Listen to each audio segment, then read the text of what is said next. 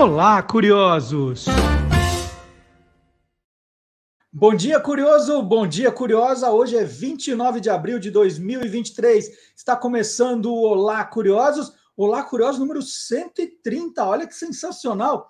130! Quanta coisa a gente já apresentou aqui. É, isso aqui na, na internet, nessa nova versão. Mas se contar os tempos do rádio, mais mil programas, por isso que eu, eu digo, né? Tudo que você sempre quis saber sobre qualquer coisa, porque tudo dá para mostrar, tudo a gente pode apresentar de um jeito curioso, né? Com um olhar curioso, e é o que a gente faz aqui toda semana. Muito obrigado por você me acompanhar há tanto tempo.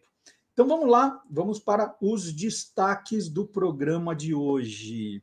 Então, Olá Curiosos começa com os 50 anos da coleção Vagalume, série de livros que marcou a infância e adolescência de muita gente. E aí tem muita história de bastidores para a gente contar e a gente vai fazer isso na entrevista do programa de hoje. Muito legal, hein? E baratas podem viver mesmo sem a cabeça? Né? A gente vê muito ser humano vivendo hoje sem usar a cabeça. Mas e as baratas? Professor Guilherme Domenichelli vai explicar isso para a gente. Curiosidades sobre a famosa Bíblia de Gutenberg. Aí tem história com o professor Vard Marx. E áudio ajuda, mensagens que chegam pela manhã. Áudio ajuda é um termo bem bacana, hein? O professor Marcelo Abud vai explicar direitinho. E também no Clube do Jingle, comercial de margarina. Olha só, né? Aquela felicidade comercial de margarina, tudo isso e muito mais no programa de hoje que começa com as baratas de Guilherme Domenichelli. Vamos ver?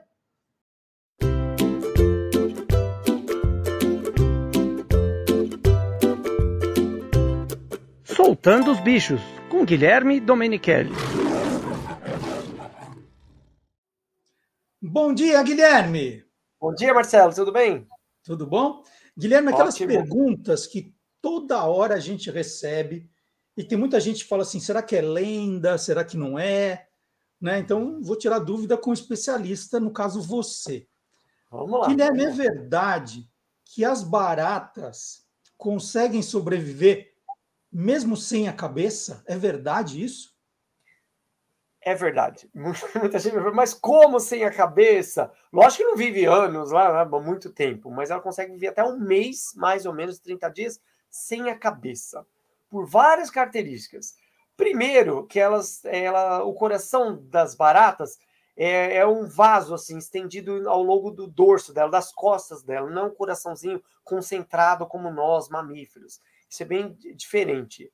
Elas respiram também por vários orifícios nas patinhas, espalhados no corpo. Então depende da, muito da cabeça. Lógico é, que ela não vai perceber claridade e tal, elas enxergam de uma forma diferente, e lógico também que ela não vai conseguir comer. Então ela vai viver até uns 30 dias, mas depois pode morrer de fome e tal, mas consegue viver um bom tempo sem a cabeça. Mas, mas aí ela fica parada, porque ela não sabe para onde ela está indo, não é? É, isso é. A o tato das baratas, assim, para ela perceber onde ela está andando, é pelas antenas. Hum. Se ela perder essas antenas, lógico que ela vai perder o seu tato, não vai conseguir se locomover direito. Mas ela pode andar ali encostado na, na, parede, em frestas, assim, vai conseguir se locomover e tal. Pode não ir tão longe como iria normalmente, mas vai viver um tempinho sem a cabeça, consegue se virar. Olha só, e você falou, não come nada, né? É. Então, é, os 30 dias é, é, o que ela, ela, assim, se ela fez a última refeição, porque pode Isso. ser menos, porque ela, ela, ela perdeu a cabeça antes de, de ter jantado. É, e perdeu aí? a cabeça. É, é, isso. Aliás, as baratas comem de tudo, Marcelo. É isso que, é isso que o pessoal fala. Ah, é verdade que barato come papel? É verdade. Então, se tiver barata em biblioteca, como eu tenho, você atrás tal, e se tiver barata, ela pode comer papel, pode comer restos de comida, pode transmitir doenças, é, porque ela vai em galerias, esgotos, pode ir em esgoto, em em, sei lá, lixo hospitalar, enfim, ela pode ser uma transmissora. Então ela se alimenta de vários, elas são muito adaptáveis, né? Tanto é que elas têm, eu tenho uma barata aqui, posso pegar para mostrar? Tudo bem, a gente está longe, tá... a gente está longe, pode sim. Primeiro, a barata está com cabeça, essa daqui, a Clotilde, que eu chamo ela, E ela é de estimação, mas não é a barata comum que o pessoal conhece. Eu vou pegar e vou explicando aqui, só um minutinho. Tá numa caixinha aqui, cadê a Clotinha? Tenho, na verdade, eu tenho uma caixa de baratas. Pera gente, tá Uma Quem caixa tem... de baratas. É, uma Muito caixa bem. de baratas de estimação. Só que essas baratas, peguei um. Ó, vamos ver se dá para mostrar. Só que dá para ver bem? Eu aproveito e fico longe, ó. É. Dá para ver bem, Marcelo? Dá, né? Que barata é essa? Essa é uma espécie chamada barata de Madagascar, igual o desenho Madagascar né, do filme. Uhum. Madagascar, que é uma ilha lá no Oceano Índico. Opa, caiu no teclado. Caiu, perdeu a cabeça. É, perdeu a cabeça e caiu. Ela, vem cá, fugiu. Ela, essa barata de Madagascar é diferente da de esgoto que eu falei agora, então cadê? Fica quieta aqui. Ela... Clotilde. Ó. Ah, tá caindo aqui. Quieta. Você, você pega barata dessas de de esgoto com essa naturalidade barata... ou só Clotilde? Não, é que, e aliás, então, a barata, ela faz um barulho, dá para ouvir não? Não, dá. Dá. Será que o pessoal vai ouvir? Dá para ouvir. Dá pra ouvir? É o barulho da barata, ó. não sou eu que estou fazendo igual ventrílogo, não é? Uhum. Porque essa barata de Madagascar é uma espécie diferente, ela não transmite doenças, diferentemente das outras que eu falei agora, não fica em galerias tal. Na natureza, normalmente ela fica eh, no chão da floresta, come é, alimentos que caem na floresta, principalmente frutas. Então, aqui na minha casa, eu alimento essa e a Clotilde e outras amigas dela numa caixinha que eu tenho aqui, de baratas, porque eu utilizo bastante para as aulas, com os meus alunos e tal. Então, só com frutinhas, a raçãozinha e tal. Então, ela é bem limpinha. Não vão aí, pessoal, chegar em casa, ah, eu vi o biólogo pegando na mão, acendo a luz do, da cozinha, apareceu uma barata, vou pegar também. Não, porque ela as que tem por aí em cidades pode transmitir doenças, essa não. Mas essa barata de Madagascar também, se perder a cabeça, ela sobrevive igual. Sobrevive. Tem muitas espécies de baratas e ela sobreviveria igual. Vou tentar virar ela aqui, fica quietinha. Ó, a cabeça dela tá por baixo dessa casca, que é o exoesqueleto que a gente chama. A cabecinha dela aqui mordendo o meu dedo. E as antenas que eu mencionei também, ó, elas estão na, na, cabeça, então se ela perder a cabeça, vai perder as antenas, e as antenas funcionam como tato delas. Uhum. Elas sentirem onde estão andando. Então, sem Entendi. cabeça, sem antena, vai ficar bem mais limitado ela aí. Ela tá fazendo com a seguinte, tentando me morder. O Guilherme, a... algumas vezes, né, ao encontrar baratas não tão simpáticas quanto a Clotilde, né, você entra na cozinha, tal, e aparece uma barata, você dá uma chinelada nela, ela parece que não você dá uma bela chinelada e ela continua existindo.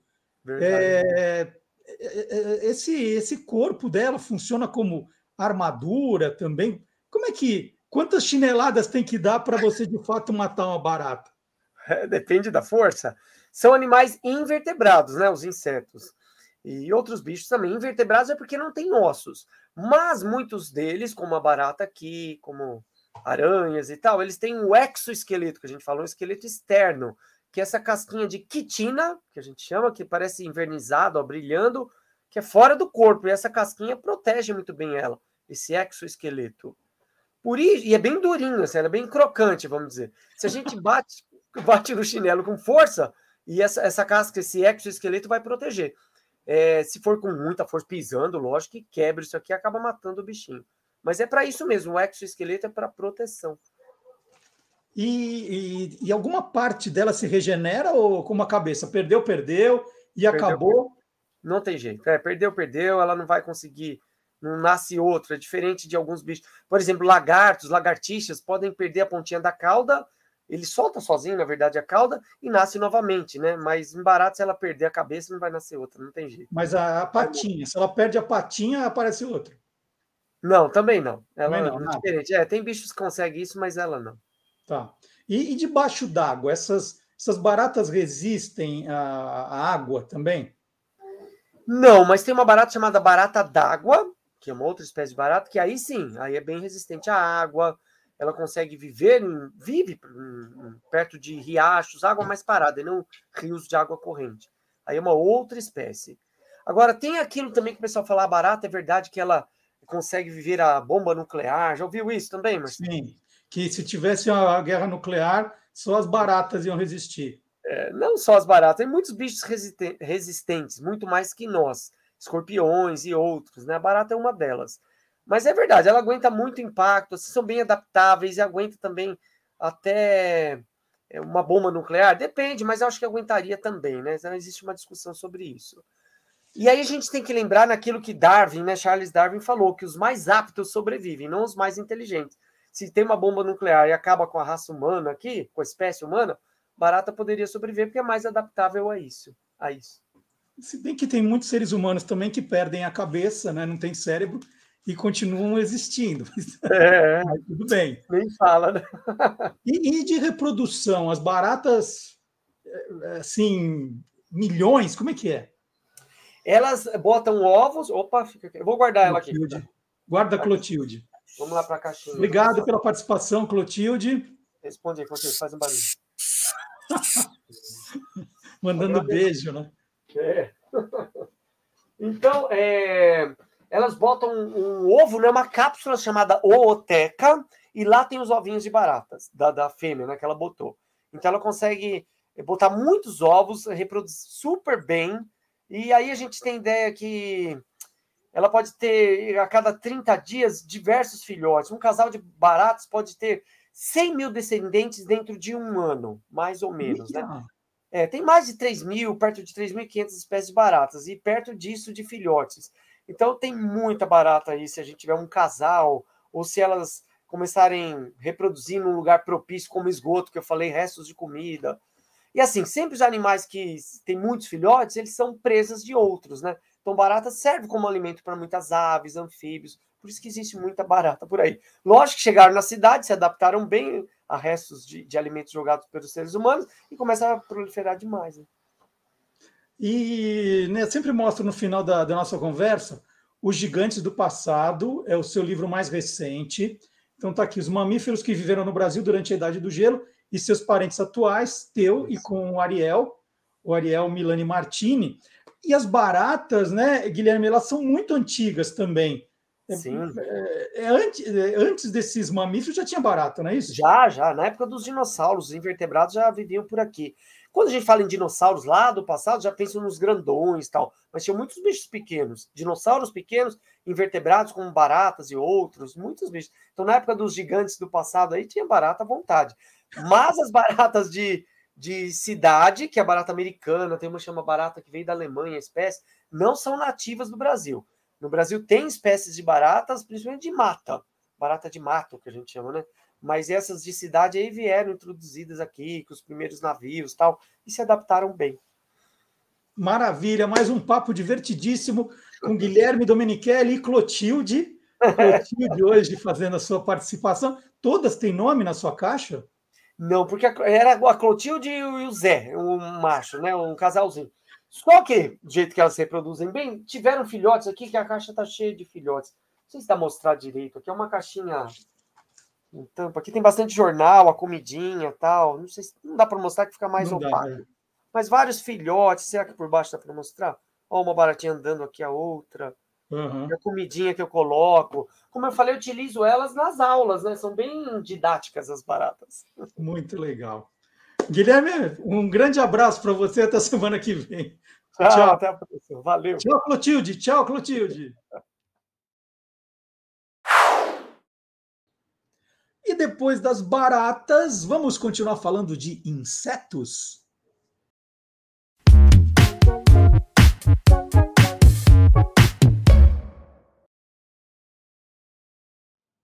A Vagalume, a mais famosa coleção de romances juvenis do país, está completando 50 anos agora em 2023. Os quatro primeiros títulos foram A Ilha Perdida, Coração de Onça, Éramos Seis e Cabra das Rocas, todos lançados em 1973, pela editora Ática. No programa de hoje, eu converso com Fernando Paixão, que foi editor da coleção entre 1984 e 2007. O Fernando nasceu em Portugal em 55 e mudou-se para o Brasil com seis anos. Formou-se em jornalismo, é escritor, poeta, editor e professor. Ganhador também de prêmios como o Jabuti e o APCA.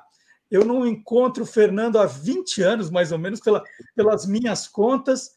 É um prazer enorme ter você aqui no programa hoje. Fernando, bom dia. Bom dia, Marcelo. O prazer é todo meu e por reencontrá-lo, por falar aí de um assunto que me é caro, né, o meu passado e, enfim, como eu te disse agora há pouco, você mexeu um pouco no, no lado do meu coração. Você é culpado por isso. Fernando, há dois anos, é, hum. o programa entrevistou o Giro Takahashi, foi, foi seu mestre e antecessor ali na, na editora Ática da coleção Vagalume. E um comentário dele que eu gravei foi assim: ele falou com muito carinho de você e falou que você tem uma história muito bonita dentro da editora Ática, que você começou como office boy lá dentro. Conta essa história, como foi seu começo na editora Ática? Bom, é, é verdade. É, eu, é, justamente eu entrei na editora Ática com 16 para 17 anos de idade, em 1972 filho de imigrantes pobres portugueses que vieram no final dos anos 50 e 60 para o Brasil. Eu vim com a minha mãe, com, eu tinha seis anos de idade, meu irmão 13, e na periferia aqui de São Paulo, e adolescente, enfim, calhou de eu ganhar, entrar na editora para ser office boy. E, bom, e talvez eu já era um, talvez um tanto introspectivo e tudo e tal, enfim, isso não vai, não vai ser possível aqui contar toda a história da editora Ática, que envolve a personalidade do seu fundador, o Anderson Fernandes Dias, que era uma pessoa generosíssima e tudo, né? que, enfim, gostou de mim, etc. e tal, e que eu estou contando isso pela primeira vez e até me emociona um pouco. Uh, eu era office boy e tudo mais, e ele me pagou por um ano inteiro o salário para que eu pudesse fazer cursinho na época, né, equipe, e, e pudesse fazer vestibular no final. É, bom, para um menino pobre e tudo mais, isso foi uma, uma oportunidade sensacional. Então eu aí eu estudei tudo e aí entrei inclusive na USP etc e tal, em jornalismo, que você falou, mas é, é, e passei a exercer outras funções também. Uh, justamente comecei a trabalhar, a estudar na ECA de manhã, o jornalismo, e à tarde eu trabalhava na, no departamento editorial, lá na Avenida Liberdade, é, na, é, na, na, Praça Carlos Gomes, na época, aliás. Eu saía da USP, ia para Praça Patriarca de ônibus e tal. Então, uh, foi um período também que eu fiz teatro amador, que foi um período, um aspecto muito, muito importante na minha formação.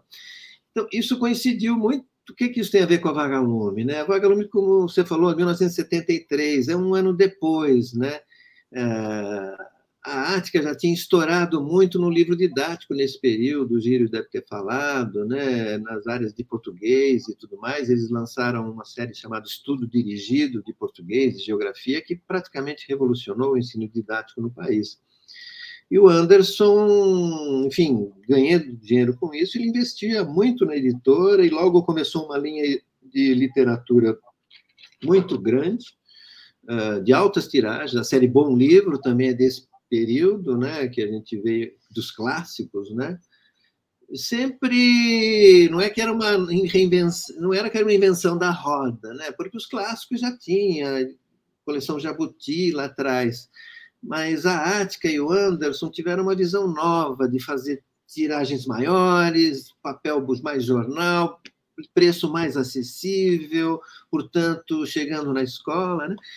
E nesse contexto, também cabe, cabe lembrar que é desse período, porque até esse momento, quinta série, sexta série, hoje, né, Ensino Fundamental 2, eram os clássicos que eram adotados, só os clássicos e tudo mais, muito pouca outra coisa. Então havia necessidade de uma juventude, de uma literatura um pouco mais próximo mesmo do garoto de 10, 12 anos, né? uma coisa mais singela e tudo.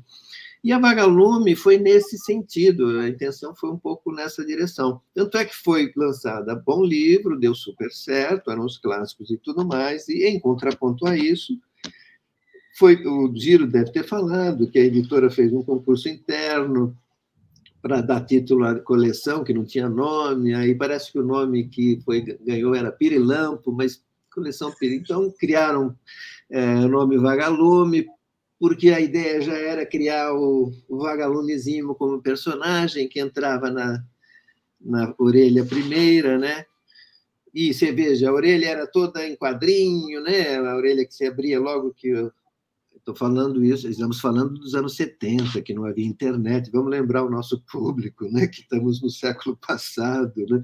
Fernando... E essas coisas que hoje não tem, não tem a mínima importância, na época é, era uma graça, sabe? Dava uma dinâmica e no ambiente escolar, aquele quadrinho assim leve, solto, informal, né?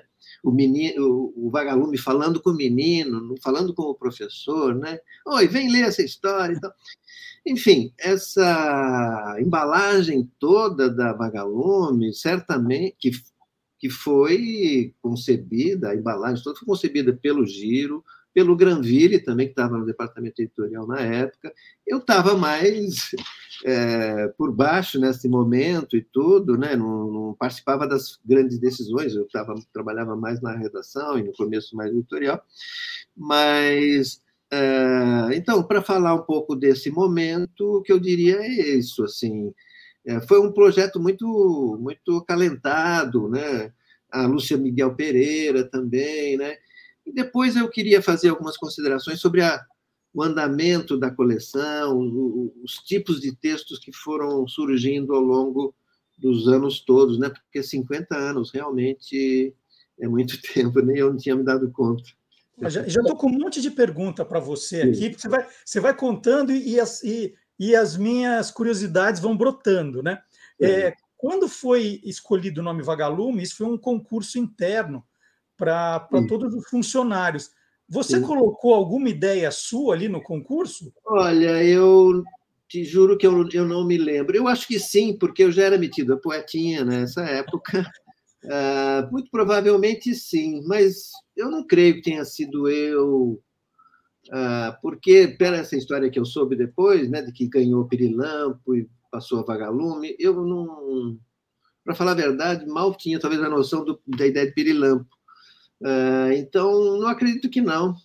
Mas, na sequência, um pouco depois, e mesmo participando um pouco e tal, eu ajudei um pouco, mas o mérito todo, é, assim, inicial, até a concepção, essa, esse sentido de oportunidade editorial, né, que, que é muito importante, você sabe, como editor, né, foi do giro desse Anderson que era um, um, homem formado em medicina, enfim, vindo de outra área e tudo, mas generoso, como acabei de demonstrar, e reinvestindo muito na editora, e que também, em 10 anos, fez a maior editora do Brasil. Uma coisa impressionante. Ele funda em 65 e em 75 ele tem na mão uma editora potentosa.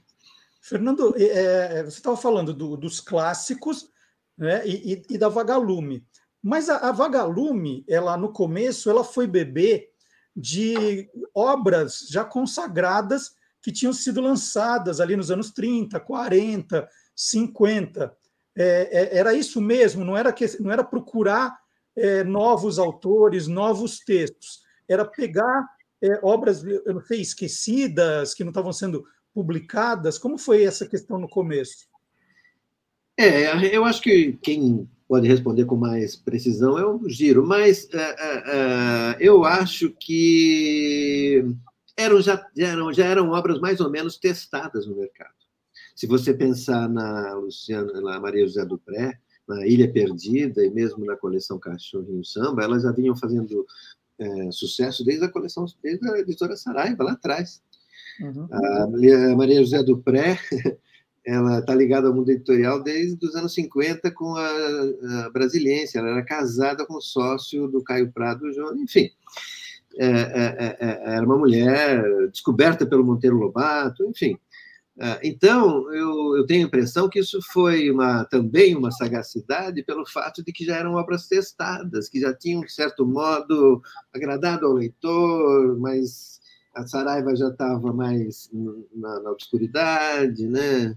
sem fôlego, e, e, a Ática justamente é, nacional também, a Ática veio a ocupar esse espaço de editoras que estavam perdendo o time, a, a, contemporaneidade do livro, tanto do livro didático quanto desse livro acessório. Né? É importante lembrar que o livro didático é sazonal, ele vem só no começo do ano. E o livro de, não literário ele era é, continuado, então isso também era interessante, além de ser um componente do, do financeiro, né? que sempre foi um pouco desprezado pela maior parte das editoras didáticas, né? sempre foi o primo pobre e tudo, em todos os períodos, mas esse período talvez tenha sido áureo, né? pelas tiragens, pela ousadia, porque eram poucos players também, né? Eram poucas editoras, porque havia, necessitava de investimento, enfim. Mas voltemos a, a Vagalume. Tá, continuemos, Avalon. Faça outras perguntas aí sobre o tema, Vagalume. Quando, quando, é que, de fato, você sai desse papel secundário e começa a, a trabalhar efetivamente com a Vagalume, Fernando? Ah, é muito claro isso quando Giro Takahashi é convidado para ir para a editora Nova Fronteira, que, se você bem lembrar, era talvez uma das maiores editoras, a maior editora literária do Brasil, né? publicava Thomas Mann, e, enfim, eh, autores importantíssimos brasileiros, fundada pelo Carlos Lacerda, enfim. Eh, foi logo após a morte de alguém, enfim, ele foi convidado, assim, um jovem editor, na época ele tinha, que não tinha 40 anos, o Giro, não sei que idade ele teria. Eh, então foi uma oportunidade, ele teve uma conversa com o Anderson muito séria e tudo e tal, não sei o quê, e ele decidiu ir, né? E nessa ida dele para a Fronteira, ele seguiu um caminho muito próprio, então houve um vácuo ali. E, e, e eu, é, eu fui pro, eu na verdade a minha trajetória na editora em si, é, resumidamente, foi office boy em 72 para 73, em 74 eu me ausentei para fazer o curso estudar, em 75 eu voltei eu voltei para a editora, meio período, já trabalhando de, de copydesk básico, assim, né, de, de, mas em livro didático, corrigindo suplementos de trabalho, essas coisas, e que me deu muita experiência. Uh, e depois eu passei para assessoria de imprensa, em 79, quando eu terminei jornalismo. Quando eu terminei jornalismo, aí eu fui para assessoria de imprensa. Foi legal, foi um período ótimo, porque justamente com o giro e tudo mais, ele estava lançando aquela editora, aquela coleção é, autores brasileiros que era de contistas, maravilhosa. Sobre essa coleção também vale a pena fazer um, um programa e tudo mais. E enfim, uh, uh, me perdi. Ah, então, aí uh, em 84 o Giro se ausenta, o Anderson gostava de mim e tudo, eu tinha ideias, também literatura era uma coisa apaixonante para mim, eu sempre fui muito voraz nisso, né? Eu, eu, não tive formação em casa, mas a partir da, da, da, da descoberta e da, que foi na escola, na verdade, né? na, na, na escola do ginásio, né? Eu descobri a literatura ali no ginásio, na escola do ginásio, na periferia e tudo. Aí, aí eu assumi, mas no momento em que já havia vários livros lançados, a coleção já tinha dado um bom arranque, né? Mas ainda, talvez, como você diz, mas já tinha também, é, o giro sai no momento em que a, a, a, coleção já entra numa segunda fase, que é depois 81, que é o Marcos Rey na coleção. O Marcos Rey vai fazer uma, uma diferença muito grande. E aí eu, eu desenvolvo para você um raciocínio que eu acho interessante, estava pensando até antes de, de, a gente conversar aqui, né? que eu acho que justamente nos anos 70 e na recuperação desses autores do passado e tudo mais, a, a, a Vagalume tentou preencher esse espaço de uma literatura não acadêmica, né? não clássica, né? porque ninguém era obrigado a entender as, as, as, as sutilezas da Capitu, né? com 14, 13 anos de idade. Uh, e aqueles textos já eram conhecidos, Maria eh, José do Pré uh, e tudo, mas uh, com o, o, o, Marcos Rey, que foi um evento, né, que era um autor interessante, muito rico, mas que naquele momento não é que estivesse em alta. Né? Ele tinha feito muito sucesso nos anos 60, ali, 70, né? Memórias de um Gigolô, que diz respeito muito a um, uma literatura ali também daquele período, de uma certa São Paulo, não é? Uh, mas que tinha passado pela Rede Globo, que tinha uma experiência toda de adaptações literárias, sabia texto, né? tinha passado pela publicidade, mais jovem, irmão do Hernani Donato, outro escritor, tinha convivido com tudo isso. Então, ah, de repente, ele escreve O Mistério dos Cinco Estrelas, que publicado em 81, que também dá um impulso novo à, à coleção, à literatura juvenil, porque entra num formato policial. Né? E aí, a, quer dizer, a literatura deixa de ser moralista, porque antes, na década de 60, a literatura era mais aventura e tinha um componente moralista. Uhum. Mesmo que ele é perdida e tal, não sei o quê, né? Aventura, de repente eles perdem, não sei o quê, mas olha, tem que ser bom menino e tal, não sei o quê, né? A moda antiga, né? Ora, Mistério de Cinco Estrelas é, é, é uma recuperação do, do, do, Edgar Allan Poe, né, da história de inteligência, né? Um garoto que vai trabalhar de office boy no hotel pela primeira vez, e o primeiro dia de trabalho dele ele vai ver um quarto lá e descobre um cadáver embaixo da cama. Bom, o que, que ele faz? Bom, dá a primeira pista, a segunda pista, enfim. É, bom, isso foi tão revolucionário, graças ao Giro, ao Marcos Rey, ao Anderson, que confabularam. Eu estava ali, aprendendo, né? essa fase mais de aprendiz. É, é, é, porque justamente também nessa fase eu fazia assessoria de imprensa, então eu participava das coisas mais decisivas. É, é, é, e aí foi, bom, o Marcos, o Ministério Cinco Estrelas, eu acho que no primeiro ano vendeu assim 200, 300 mil, não vou saber te dizer números, mas é, é, foi impressionante de tal modo que ele se tornou carro-chefe da editora nos anos 80, né? E isso também, se você lembrar bem, deu origem também a uma série de outras editoras seguirem essa linha. A uhum. literatura juvenil virou sinônimo de literatura policial justiça seja feita a nomes como é, Pedro Bandeira, o, Marinho, né? O, João Carlos Marinho. Carlos Marinho, sempre confundo com o Jorge Miguel Marinho. João Carlos Marinho, né? Que também surgiram ali no começo com personalidades muito próprias, né? E desenvolveram uma literatura juvenil muito forte. Mas muitos autores e muitas editoras descobriram no policial um, um filão, né? E é um tipo de história também que o editor pode encomendar para o escritor, enfim, fica mais ou menos, mas no final dá certo, sabe? Então, houve um boom assim nos anos 80 e também houve um crescimento. Todo mundo descobriu que literatura juvenil era boa e dava dinheiro e vendia, tinha mercado. Então aí uma avalanche de editoras que, que e de títulos, né, que até assim exageravam na minha visão e tudo, né? Então, isso marcou, eu acho que muito os anos 80.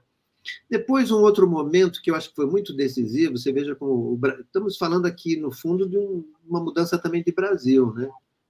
Antes da Ática era um outro Brasil. A Ática surge no bojo de uma revolução militar infeliz, mas que pelo menos massificou a educação no país, né? e que vai felizmente acabar em meados da década de 80, né?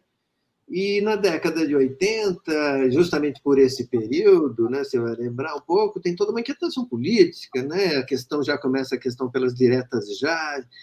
Então, o policial está toda a força na, na, na, na, na literatura infanto-juvenil, mas surge, começa a surgir também a literatura social claro, adaptada a um contexto uh, juvenil, né, de uma formação de, de, jovem. Né? Então, por exemplo, uma figura decisiva nesse sentido, eu acho que aí nesse, nesse, nesse momento, a partir desse momento, eu passei a ter uma importância mais maior, digamos, né, mais protagonizante, porque porque eu fui um grande entusiasta, por exemplo, de um livro dele que se chamou que se chamava o, Menino Sem Pátria, por exemplo, né? que foi um livro que ele tinha publicado em 1981 na Brasiliense, né? de uma coleção de boa memória, Jovens do Mundo Todo, que você deve lembrar. Uh, mas ele reescreveu aquela história para ser publicada na Vagalume. E a história, veja você, uma história para a Vagalume, no meados dos anos 80. Era a história contada do ponto de vista centrada num garoto, cujo pai era jornalista, e que o garoto não estava entendendo direito, mas o pai estava estranho e não sei o quê, e de repente a família preocupada e tal, e eles têm que fugir do Brasil e tal, o pai se disfarça no, no elevador para conseguir, enfim, vai para Paris, tudo uma questão de refugiados, enfim. É, mas muito bem tratado e, e, e, e tratado do ponto de vista do jovem, né? E esse livro também marcou muito, e o, o Luiz Puntel passou a fazer livro Açúcar Amargo, por exemplo, sobre a greve do, da cana-de-açúcar no interior de São Paulo, um assunto, assunto que está até por aí, enfim. É, perceba, então, que a coleção também teve uma, uma modernização, uma, uma atualização que eu acho que foi benéfica a isso. Né? Para além do que, é, a partir dos anos 80, é, até os anos 80, a, gente, a Ática só tinha a Vagalume. A Bom Livro, a Vagalume e tal. E aquilo começou a ficar um pouco engessado, e tanta concorrência vindo de todo lado e tal, que, gente, que aí foi uma coisa muito pensada, eu fui muito protagonista disso, foi justamente ampliar o catálogo da editora, passar ele ter uma gama mais ampla, né? formação de um catálogo em contexto mais diversificado do que também só aquela expectativa de grandes vendas. Então, aí criamos a coleção chamada Sinal Aberto, por exemplo. A Vagalume ficou muito para quinta e sexta série. Uhum. Ou seja, 13, 14 anos hoje, né? Assim, não, 11, 12 é. anos. 11, 12, é, 11, 12 anos. E a Sinal Aberto é justamente para fazer assim, 13, 14 anos. Já podia ter temas um pouco diferenciados, né? E aí entra os anos 90 com mais força, e eu concluo aqui, digamos, uma vaga comportamental também, que vem com as questões comportamentais, o certo e errado, né? Aí a Sinal Aberto era um pouco mais puxada para isso. Lembro de um livro da Ana Maria Machado, né? Isso ninguém me tira história de duas primas e tal, não sei o quê, uma tem um namorado, não sei o quê, a prima vem passar férias com a outra prima, tal, não sei o quê, e de repente surge um namorinho com o namorado da prima, e, e aí, tá certo, tá errado? Quer dizer, o comportamental, muito próprio do sentimental, ganha uh, proeminência aí, né? São assuntos também que começam a ganhar mais espaço na sala de aula, né? O professor de português também começa a ser mais solicitado essas questões e tal. Eu entendo, assim, olhando agora meio retrospectivamente, né, eu nunca. Já falei algumas vezes sobre isso e tudo, mas eu, eu assim, eu consigo ver, para além de um evento pessoal, né, meu, biográfico, né, que, ao qual sou muito grato, uh, para além de um evento também de uma editora, né, que foi proeminente, que teve a coragem de, de, de, reinvestir muito, que valorizou talentos que era altamente desorganizada, enfim, mas, mas, mas com uma sacação do momento muito grande. Ah, é isso, Marcelo. Fernando, pra... é, a, gente, a gente pega os 50 anos da, da Vagalume e vê que foram publicados cerca de 100 livros, um pouco mais de 100 títulos, né? Hoje Sim. tem um número de 60 e poucos em catálogo ainda.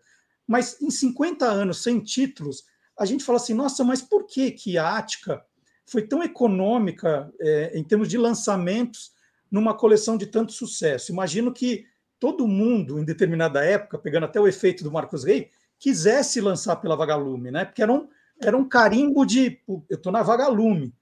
É porque é, tinha um número de títulos, é, vocês tinham cuidado em colocar esse, esse Olha, selo? Como é que era tinha, essa questão do número? Tem, eu, tem duas respostas para você. Uma é uma resposta numérica, é, digamos, comercial. A gente publicava um, porque é, o ciclo escolar é, é semestral.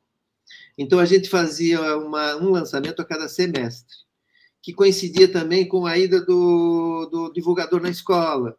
que ele dava o livro para o professor e muitas vezes é um brinde. Então ele lia, ele recomendava para a sala de aula.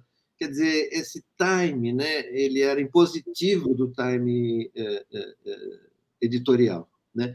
E também devido aos fatores das grandes tiragens, né?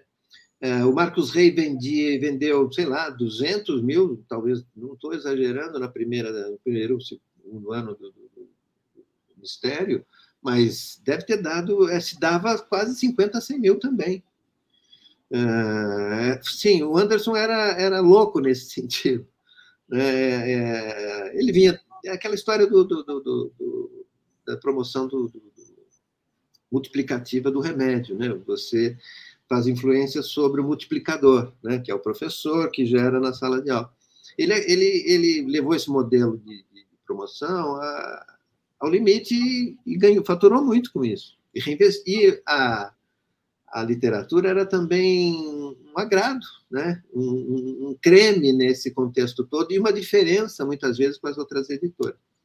A segunda resposta à tua questão diz respeito a que, ah, bom, pois é, né? Todo mundo queria publicar. Primeiro, o mercado da literatura infantil juvenil não estava constituído, como a gente vê, ah, que maravilha. É, a coleção Jovens do Mundo Todo era quase uma ilha na, na, na, na edição brasileira, mais arrojadamente. Você tinha as coleções mais tradicionais, né, de editoras já um pouco decadentes, num modelo um pouco antigo, né? Uh, e a editora conseguiu fazer, eu acho que essa tradição, transição. Então, diante do novo modelo, não surgiam originais assim é, fáceis. É, muitos, e a gente, você sabe, né? Não vai me deixar mentir, o quanto a gente lia, comentava, fazia relatórios sobre os trabalhos originais, sem qualquer direito de, de, de, de, propriedade, quer dizer, o resultado final é do autor, ponto final, mas a gente é interlocutor do autor, né? é um sparring é, do resultado final. Então, e a gente levava isso muito, muito a sério. Não era eu, não, era uma equipe. É, que você conhece, a Carmen era uma pessoa essencial nesse trabalho todo, né, da literatura infantil juvenil. A Cláudia Morales, que trabalhou muito, também muito tempo e tudo. Enfim, é, é, é um trabalho de equipe, né, nesse sentido. E, e, então, eu acho que depois, muitos autores de, reclamando da literatura adulta, não sei o quê, e vendo o Marcos Rey vendendo centenas de exemplares, de milhares de exemplares e tudo mais, é claro, correram e tudo mais, as editoras também correram. Aí você teve um processo quantitativo também que não necessariamente foi qualitativo, né? É, alguns, alguns ficaram, outros não, mas o fato é que o que me surpreende um pouco na literatura brasileira é justamente como o quão pouco foi, quão, quão pouco mudou o cânon da literatura brasileira do, da segunda metade do século para cá. Quer dizer, continua sendo as cinco seis ou dez figuras emblemáticas que eram nos anos 70, 80, 90, continuam sendo 2020? Não sei, eu não estou acompanhando, mas é uma questão a pensar, não sei. E quais eram os ingredientes para um, um, livro fazer parte da coleção Vagalume? O que, que tinha que ter exatamente, Fernando? É, a mesma pergunta do alquimista, né? Como fazer ouro com um monte de. Ah, a questão do suspense. Eu acho que a literatura juvenil, assim, é, é, ela não é uma literatura tão ingênua quanto muitas vezes as pessoas costumam pensar, né? É, até muitos escritores e tal. a questão do suspense, a questão do ponto de vista do jovem, né? Porque eu vou desenvolver aqui uma coisa também que eu, que eu eh, costumo falar, às vezes, em, em, em, algumas palestras e tudo, porque eu acho que é importante aqui ressaltar, já que a gente está nessa oportunidade. É, eu entendo a literatura, a literatura infantil, para começar, ela, ela é da ordem da imaginação. quer dizer, até os nove anos ali da, da, da, alfabetização, em que todo um aprendizado das palavras, né, da, da, sintaxe, que é um aprendizado maravilhoso e complexo, né, tudo é possível, né, um cavalo ter asas e tudo, uma galinha falar, né, enfim, tudo é possível, porque a ordem das matérias ainda não está definida, né, dos afetos não está definido e tal, então é um mundo muito próprio, né. Mas o mundo, vamos dizer, da puberdade, da, da adolescência guarda uma questão muito, muito própria, muito desse, desse momento da vida, em que a criança não é mais criança, não se sente mais criança, e também já começou a perceber que o mundo adulto, vamos ser claro, é uma merda. Faz de conta que é, mas faz de conta que é de um jeito, mas não é. Né? A criança de 12 anos já começa a perceber isso, assim, que tem um descompasso no mundo. Estou falando de maneira geral, não estou falando de uma família, de outra, de um pai, de um filho, estou falando de uma dinâmica de civilização desigual como a nossa. Né? E, então, ah, de repente, uma história policial, o Mistério de Cinco Estrelas, você tem lá o menino, né, bellboy, né, que primeiro emprego dele, excitação, tem a turminha dele, né, uh, nervosismo, chefe, ele descobre o cadáver, puxa, e aí, não sabe? Ele também tem medo de falar da coisa, vai procurar os amigos, né? Junto com os amigos, eles encontram uma primeira pista, o que, que foi tal, não sei o quê, não, não dá certo, né? Aí vai, tem a segunda pista, vamos por ali, tem o entrosamento entre os entre aquele núcleo juvenil, né? Tem menino e a menina, né? Que são protagonistas, tem um pequeno namorinho entre eles, né?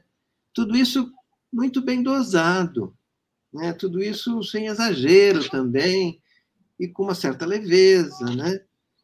Tem a segunda pista e não dá certo, aí tem, ah, não, mas vem o outro, né? o cadeirante, que também é super inteligente e tal, não sei o quê, pá. a pista que no final eles conseguem resolver, enfim, e pá, tudo deu tudo certo, e termina bem, conforme uma história policial. Bom, mas tá, o que, que isso tem a ver com o que eu estava falando antes? Eu entendo que uma história policial, que afinal de contas está singelamente pontificando aí um problema, um medo, um cadáver embaixo da cama, o que que é, o mundo adulto, a maldade, é, e aí, o que fazer? E é isso, não, não é, claro, e o leitor acompanhando, e com todos esses ingredientes. Ora, isso não é apenas uma historinha banal. Isso é toda uma vivência emocional, preparativa, para justamente poder sobreviver num mundo adulto desigual e mentiroso. Né? Conseguir criar uma. Né? Então, é, é, é, eu fico um pouco indignado às vezes, né, que agora isso tem que ser feito com muita arte, com muita dosagem, tudo, né? Porque essa preparação emocional é que é o poder da literatura, é a força da literatura, inclusive na escola, e para a qual o professor de português é hiper solicitado. Por isso que ele tem um papel tão central na educação dos alunos, que não é igual a matemática, física, nem, nem educação física. Se a menina ficar grávida, para que professor ela vai se confidenciar, se for o caso? Português. Né? Enfim, uh, eu estou dizendo isso para dar uma dignidade a essa produção também e mostrar uma complexidade que muitas vezes não é reconhecida. Né? Eu acho a literatura não é só nessa superfície do, dos eventos, né, do, do suspense e tal ela trabalha com as emoções, é, é, próprio da literatura, e, por isso que é tão milenar e nunca vai abandonar o ser humano. Ela, ela tem esse componente simbólico na nossa vida, e tem que ser inoculado na criança, no jovem, tem que ser trabalhado, né? Traba discutir se a menina que roubou a namorada da prima na sala de aula é uma emancipação emocional com as crianças, com as garotas, é ou não é? Perfeito. Falei. Fernando, eu, eu sou muito. Ênfase, mesmo, Marcelo, desculpa a minha ênfase. Imagina, tá, tá maravilhosa, a conversa, é maravilhosa a conversa. Eu sou muito fã do hum. Marcos Rey. Você sabe que eu, desde o começo, quando te conheci, falei assim: olha, eu, a, a, minha fonte de inspiração é o Marcos Rey. E aí eu, eu, eu li a biografia do Marcos Rey, sim, sim. e Glória, que é assinada pelo Carlos Maranhão, que foi também um dos meus professores de jornalismo. E tem uma frase sua aqui, tem um capítulo dedicado à coleção Vagalume, né, que ele conta justamente do almoço que ele teve com o Giro e com o Anderson, que ele recebeu o convite, né, conta aqui no livro que pela primeira vez na vida de escritor, o Marcos ganhou dinheiro com a coleção Vagalume, que foi possível ele comprar o primeiro apartamento da vida dele. É verdade. E tem uma frase sua, né, aqui no, nesse capítulo, que diz que os livros do Marcos Rey atingiram em cheio os leitores porque não tem nenhum tipo de moralismo, nenhuma preocupação em ser educativo e foram escritos dentro da melhor técnica da história policial da história policial você, você falou agora. E essa questão, trazendo para os dias de hoje, Fernando, é que tem uma cobrança né, em cima das editoras, em cima dos autores. A gente passou quatro anos de um, de um governo que combatia né, tudo, tudo isso que você está dizendo aqui. Do, é, inclusive, eu fui numa biblioteca e, e a bibliotecária teve que tirar da prateleira o Meninos é, Sem Pátria, Menino Sem, Sem Pátria de Luiz Pontel, que você citou, porque um pai foi reclamar para a diretora. É, isso sai na imprensa, né? É, então, é, como que você olha hoje, né? O Marcos Rey seria um desses autores que, se a gente fosse pegar o que está acontecendo hoje nos Estados Unidos, na Inglaterra, iam querer reescrever os livros dele? Bom, eu tenho a impressão que com, esse, com o andar da carruagem, 90% dos autores do século passado terão que ser reescritos. Né? É, e acho essa questão da reescritura, em primeiro lugar, uma, uma boa jogada de marketing, né? É, sobretudo. Mas, ah, com respeito a todas as questões que estão envolvidas aí, mas a gente sabe que, enfim, isso é uma, é uma outra discussão. Eu acho que o Marcos Rey, como outros autores eh, da época e tudo mais, se você for ler com uma lente de lupa, etc. e tal, e, e talvez eu diria até menos na literatura juvenil, onde impera a objetividade policial, e mais na sua literatura adulta, eh, por conta do tipo de, de, de, de mentalidade da época, por tipo de mentalidade da geração dele e tudo mais, talvez até sejam mais é, repreendidos ou contestados. É, mas eu acho, então eu acho que ali, eu particularmente, é claro, ninguém está aqui defendendo a manutenção de, de qualquer coisa ligada a preconceito, a, a a, desvalorização de uma coisa, de uma qualidade ou de outra. Mas a questão, volto a uma questão de, da literatura, né? de que é, essa, a visão de que a literatura tem que passar uma mensagem, né? É, de que a literatura tem que dar um conteúdo. Ora, essa, essa, essa associação de arte com mensagem, essa associação de arte com algo moral, né? porque mensagem é algo moral. Né? Não, não ser racista também é uma ênfase muito moral, né? tanto quanto uh, o ser racista também é. Né? Enfim, não há diferenças aí no caso.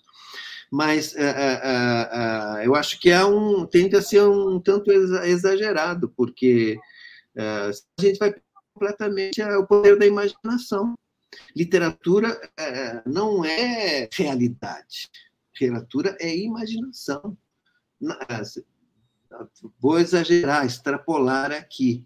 Marquês de Sade, que é o maior pornógrafo do mundo, minha esposa é especialista nisso, e fez as maiores diatribes, escreveu as maiores loucuras do mundo. Ah, ah, ah, aquilo é tudo imaginação, aquilo não pode ser pensado como realidade, aquilo é, é todo um jogo imaginativo. Né? Então, quer dizer que eu não, eu não posso escrever um romance abordando a perspectiva mental de um assassino, é, pode ser interessante, pode ser até uma boa jogada de marketing. Pode servir as duas coisas. É proibido? Não, você não pode dizer que, do ponto de vista da literatura, nada é proibido. Né?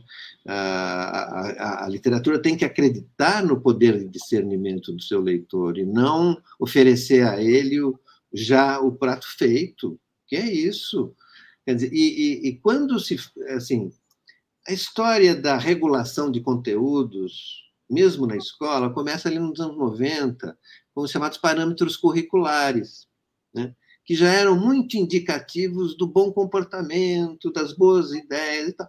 Havia ali uma boa intenção com isso, não vou dizer que não, e ajudou até em alguns aspectos. Mas quando isso vira norma, quando todas as editoras passaram a ter aquilo não como uma sugestão, como uma regra, a fazer tudo de acordo com aquilo, então aí a coisa vira está errada, tá errado, né? Uhum. Uh, então, eu acho que tem que a gente está vivendo uma vaga um pouco de exagero que vai exagerar mais ainda.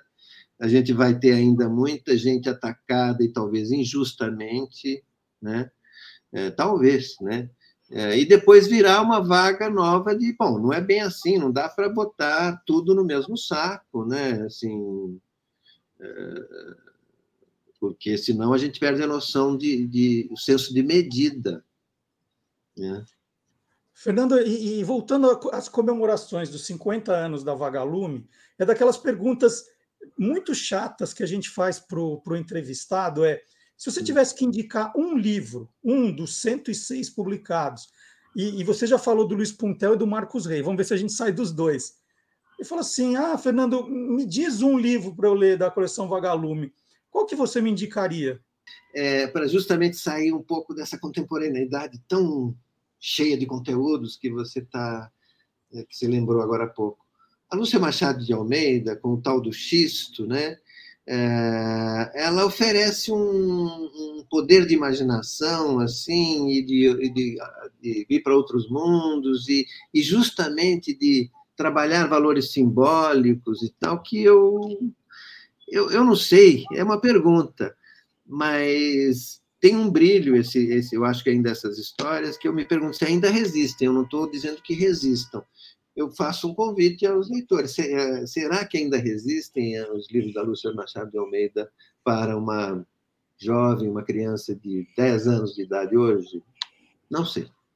Mas eu recomendo sim, porque quanto à literatura, quanto a, a, a, a, uma obra construída com muito talento e, e ofício, eu a conheci, tive muito boa relação com ela. Ela vem de uma família de escritores importantes, como você sabe, né? E teve uma trajetória muito muito rica e, e dedicada ao Brasil.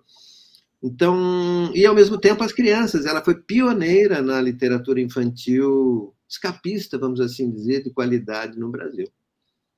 E, e, ao longo desse tempo todo que você trabalhou na, na editora Ática, e eu vou, eu estou sempre restringindo para a coleção Vagalume, porque é o tema principal da nossa entrevista. Tem alguma história desses encontros com autores que tenha te marcado? Uma conversa, é, um, uma dedicatória que alguém te fez? Alguma coisa que foi muito marcante, que é da, daquilo que, quando você lembra, você se emociona, Fernando? Olha, não é só um livro, não. É, eu me emociono com algumas pessoas que eu acho que, de alguma maneira, eu ajudei, vamos assim dizer, a crescer no momento, no momento de, é, é, de daquele claro escuro, você não sabe se vai dar certo, se não vai, né? É, e também de ter chamado pessoas que eram de outra área, mas que, por eu gostar de texto, porque eu sabia que eram boa gente, eu eu chamei para fazer literatura juvenil. Ah, ah, ah, bom, o Marçal Aquino surgiu lá na editora, enfim, Fernando Portela me, me, me indicou e tudo, e a história que você sabe, tudo, Mistério da Rua 15 e tal. Você também, de alguma maneira, foi, foi o, o Galdino, Aquino, né, que te indicou ou não estou enganado? Não, eu, eu que mandei uma carta para lá mesmo. Ah, Fui é? cara de pau suficiente. E nós respondemos e tudo mais. Sim, Pô, sim. legal. Bom ponto para nós, então. É, é, é, eu também na Vagalume, vamos assim dizer, eu incorporei o trabalho logo depois dos anos 80, eu trabalhei com o Barcos de Papel. Eu gosto muito desse livro, que é um livro singelinho, rapaz. Ah, ele morreu jovem, eu esqueci agora o nome dele. Você sabe que eu estou velho, né? Então, você me perdoa aí. Ah, ah, bom, enfim, o Barcos de Maviael, né? É, Barcos de Papel, que é uma historinha simples e tal, mas meninos que se perdem na, na, na, olha só, né? Eles se perdem numa. Bom, entrou por uma família, uma, uma caverna, não sei o que e tal, aí entra por aqui, entra por. De repente eles se perdem na caverna e tal. E aí estão perdidos. E aí? E aí? Como é que é? E a família, não sei o que. E tentar, e aí eles, a solução, acho que são três personagens, vão para cá, vão para lá, toda a questão. É, tentam por um jeito, tem, aquela questão das tentativas, tentam por outro, não sei o quê. E a solução vem pela coisa simples. De repente eles tinham lá um caderno, não sei o quê, e um lápis, não sei o quê, conseguem uma folha de caderno, fazem um barquinho, escrevem uma mensagem, fazem um barquinho, põem num córrego dentro da caverna e se mensagem para fora, então consegue ver o né? Ele foi uma hora assim que apareceu, ele já era, era, mas ele, ele tinha uma espontaneidade, sabe? Ele não era profissional até, ele era um homem que vinha de outra área. Tinha dificuldade de autores naquele momento, assim, nos anos 70 e tal. Não era, assim, muito fácil, não. É, a Lúcia Machado, né, o Marcos Rio, Aristides Fraga Lima, Cadela da Bahia também. O Francisco Marins, que foi um autor que fez muito sucesso na editora Melhoramentos e que foi diretor comercial da editora Melhoramentos nos tempos áureos, quando o, o Meu Pé de Laranja Lima, do Zé Mauro Vasconcelos, fez aquele estrondoso sucesso e foi exportado. E ele também se tornou um autor importante da literatura infantil juvenil e fez sucesso pelo Melhoramentos. Então, é, ele migrou um pouco para Vagalume nesse momento. Né? Uh, o Luiz Puntel, eu eu me prezo porque eu fui, como eu disse, fui um dos grandes defensores do Menino Sem Pátria, e depois toda a obra subsequente dele, eh, fizemos José Maviael Monteiro, exatamente, era quem eu estava querendo lembrar. A Silvia Sintra Franco também. É, quando eu estou falando eu aqui, sobretudo na Vagalume, Justiça Seja Feita, eu estou falando da minha parceria com a, a com a Carmen Lúcia, né, que você conhece, com a Carmen Lúcia Campos, que, enfim, era meu braço direito nesse sentido e uh, eu, ela pegava muito mais coisas e tinha detalhismos e tudo mais que nos relatórios dela do que eu. Então a gente fazia uma uma dupla muito implacável com os autores. Uhum. É, e você acho que deve ter sido testemunha disso, né? É, e também né, eu, na Sinal Aberto e tudo mais, aí eu chamei o Frei Beto, que foi, fez livros também super legais já no plano do social, Ricardo Couto, uh, o autor do Câmara Lenta lá, o Renato Tapajós. Quer dizer, uh, aí é, já eram pessoas com treino de escrita. O Beto nunca tinha escrito, tinha escrito um romance naquele momento, mas ele não gostava do romance, só fazia outro tipo de livro. E depois ele enveredou. Eu, eu, hoje, há pouco tempo, recebi o último romance dele, maravilhoso, sobre a Amazônia e tudo mais. É, então, essas pessoas que você descobre, enfim, é, que dão certo, outras não dão certo, né? Você sabe que, enfim, é, às vezes o, o, sujeito é talentoso aos 20 anos, mas não pode continuar só com aquele talento aos 30 nem aos 40. Uhum. O talento tem que se desenvolver. Então, e o mundo editorial é implacável, né? como você bem sabe. Fernando, eu queria muito agradecer essa conversa, é, agradecer a conversa, mas eu não sei se se ao longo da nossa convivência na coleção Vagalume eu te agradeci, e vou fazer isso uhum. agora publicamente, né, o carinho que eu recebi, quantas lições suas, da Carmen Lúcia, quanto eu aprendi. É, eu sempre encontro a Carmen e, digo para ela, né? Falei assim, Carmen, você e o Fernando são responsáveis também por eu não ter desistido, por quase desistir e por não ter desistido, porque de fato vocês eram implacáveis nas nas opiniões, nas críticas, nas sugestões, Quando eu entreguei a primeira versão do meu primeiro romance, falei, eu não sei fazer isso, não adianta. E você, a cara, fala, calma, é o primeiro, Sim. presta atenção nisso, naquilo, reescreve. E Sim. aí eu fiquei muito feliz é, com o resultado. E vou até te contar uma, uma história, porque o, o meu primeiro livro, O Jogo Sujo, que eu, eu chamava de é, O Mistério do Camisa 9, quando eu entreguei para vocês, e uhum. era de, de, de, um jogador de vôlei. E Sim. você e a Carmen falaram assim: puxa, a gente acabou de publicar um livro do Raul Driunic, que é uhum. de vôlei. É, você não mudaria para futebol? Eu falei, opa, é para já. E aí você, eu acho que foi você que deu o nome Jogo Sujo. E recentemente, uma pessoa que trabalha comigo, ela uhum. leu o Jogo Sujo e falou: Nossa, é o seu melhor livro. Falei, puxa vida, quer dizer que eu só piorei de lá para cá? oh, que bom! Não, mas isso é, mostra o seu talento, seu afinco, a sua humildade também, né, Marcelo? Seja dito isso, o que eu disse antes, a sua perseverança. É, você não se combaliu com uma primeira opinião. E, e, e olha, meu querido, é, Rey, a gente fazia isso com o Marcos Rey, com o maior carinho e tal, e ele nos recebia muito, já tinha respeito, nos conhecia e tudo, né? O Marcílio Clear, eu desenvolvi com a Carmen, mas enfim, eu tive muita, uma coleção de todos os clássicos. Puxa, eram autores assim que assim, só aprendemos com ele. É, enfim, é, realmente fico muito contente, viu, Marcelo, com esse seu depoimento, fico muito alegre é, já não tinha me dado conta que estava cinquentenária a coleção.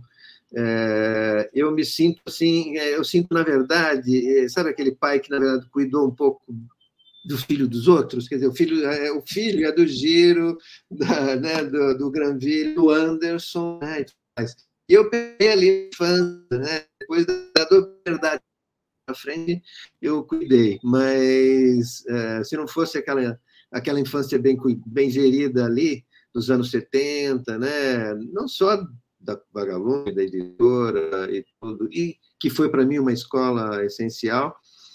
Aliás, só uma última comentário aqui, Marcelo, realmente eu acho que falta uma crônica né, da, momento editorial daquele período, por todas as razões que eu estou dizendo aqui, que o Brasil, o quão o Brasil mudou de lá para cá, né, e, os, e, as editoras foram protagonistas disso. Né? Editoras que, como eu acabei de dizer, pela Ática, mas a Moderna também fazia isso, a FTB também fazia isso, outras, e despejaram milhões de livros pelas escolas a custo zero, de qualidade, não era tudo igual, não era tudo maravilhoso, mas, olha, numa coisa média, custo zero, coisa que o governo até a década de 90 não fazia. Enfim, é, é fruto de protagonismo de algumas pessoas, o Feltri, nada moderna, que também foi uma figura importante nesse sentido. Precisaria realmente que esse, que esse seu trabalho com a Vagalume seja e continue com as outras ideias. Obrigado, então, Fernando. Um abração. Tchau, tchau. Tchau, tchau. Bom, eu queria também, então, fazer o meu comercial aqui, falar um pouquinho da minha história da coleção Vagalume. Eu lancei cinco livros pela coleção Vagalume. Tá aqui, ó. Começou com um Jogo Sujo, que é esse livro. Jogo Sujo já tem uma edição mais nova, né? Esse já não é mais da coleção Vagalume e ganhou uma edição nova, que é essa aqui. Então, é o mesmo livro, tá? Mas com essa outra capa, essa outra versão. Aí tem o Deu a Louca no Tempo, que foi o segundo, que eu adoro. Esse continua na coleção Vagalume, mas a própria coleção Vagalume mudou um pouco a cara. Né? Agora os livros têm esse formato e esse visual. Deu a Louca no Tempo, então, da coleção Vagalume. Está aqui o, o luminosinho aqui. Depois veio esse aqui, da, da Vagalume Júnior, aqui, que é para um público um pouquinho mais novo, o Ladrão de Sorrisos, né? Continua lá. Aí tem um que eu não tenho aqui em casa, não sei porquê, não tenho. É meu outro eu. Eu falo de clonagem, então meu outro eu. E tem o, tem Lagartixa no Computador, que também falando sobre espionagem na era da informática. Então, tá aí um pouquinho da minha história aí como autor da coleção Vagalume. E como leitor, eu já mostrei para vocês que eu tenho vários livros da, da época da Vagalume que eu li há 40 anos atrás, estão, estão guardados aqui. Mais de 40 anos, né? Gente, quase, quase os 50.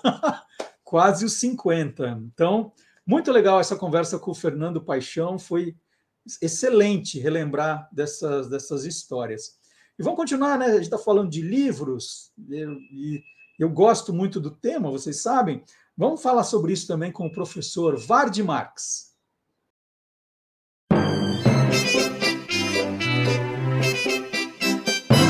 Aí tem história. Bom dia, professor Vard Marx. Bom dia, Marcelo, e olá, curiosos! Professor Vard Marx, o que, que fez esse coitado do Gutenberg que está aqui na pauta, que ele recebeu uma prensa? O que, que ele fez?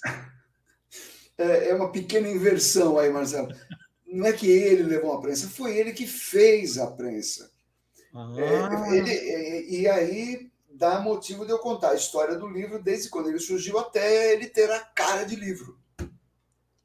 Peraí livro, sem, assim, livro teve outra cara a não ser cara de livro? então, livro tem a cara de livro hoje, né? Mas não foi sempre assim, não teve sempre a mesma cara. Bom, começa que você é, tem que entender que o objeto livro, uh, como nome genérico de suporte portátil para escrita, se você entender livro assim, então esse objeto tem quase 6 mil anos.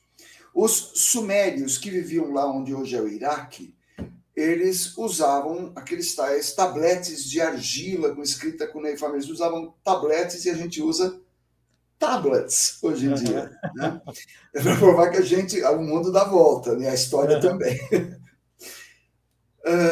um, isso 5 mil anos atrás. Os, egípcios 3 mil anos antes de Cristo, portanto, cerca de 5 mil anos atrás, inventaram um material que tinha por base uma planta fibrosa, bastante fibrosa, que nascia ali à beira do rio Nilo, e com essas fibras eles colocavam as folhas umas em cima das outras e grudavam essas folhas para eles poderem escrever formando rolos. Isso, essa planta chamava chama, né, porque ela existe ainda, a planta chama papiro.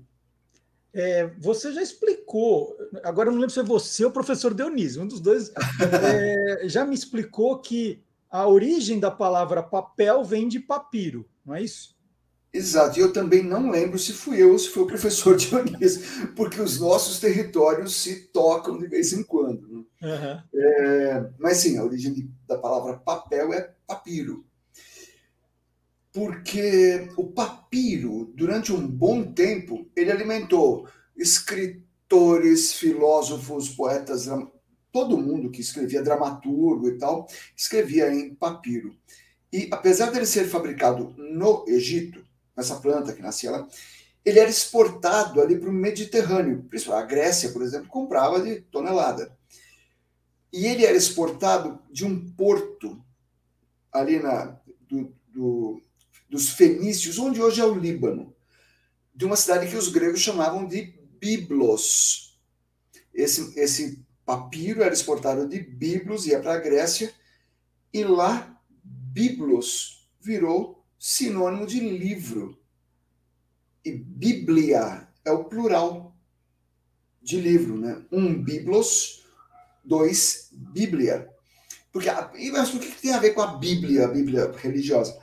Porque a Bíblia é uma coleção de livros, são 73 livros para os católicos e 66 para os protestantes. Tem ali uma, uma divergência de, de, de, configuração.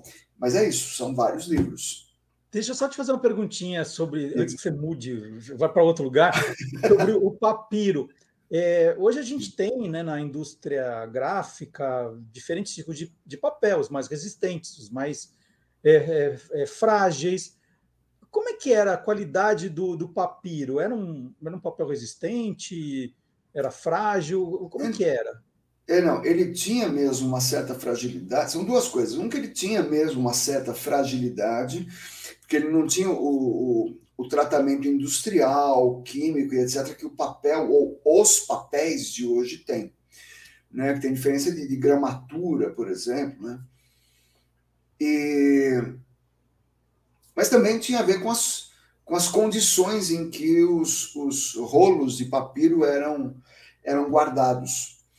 E, por sinal, no século X a.C., numa cidade lá da Turquia chamada Pérgamo, né, é, eles criaram uma coisa mais resistente chamada pergaminho, de pérgamo, pergaminho, uhum.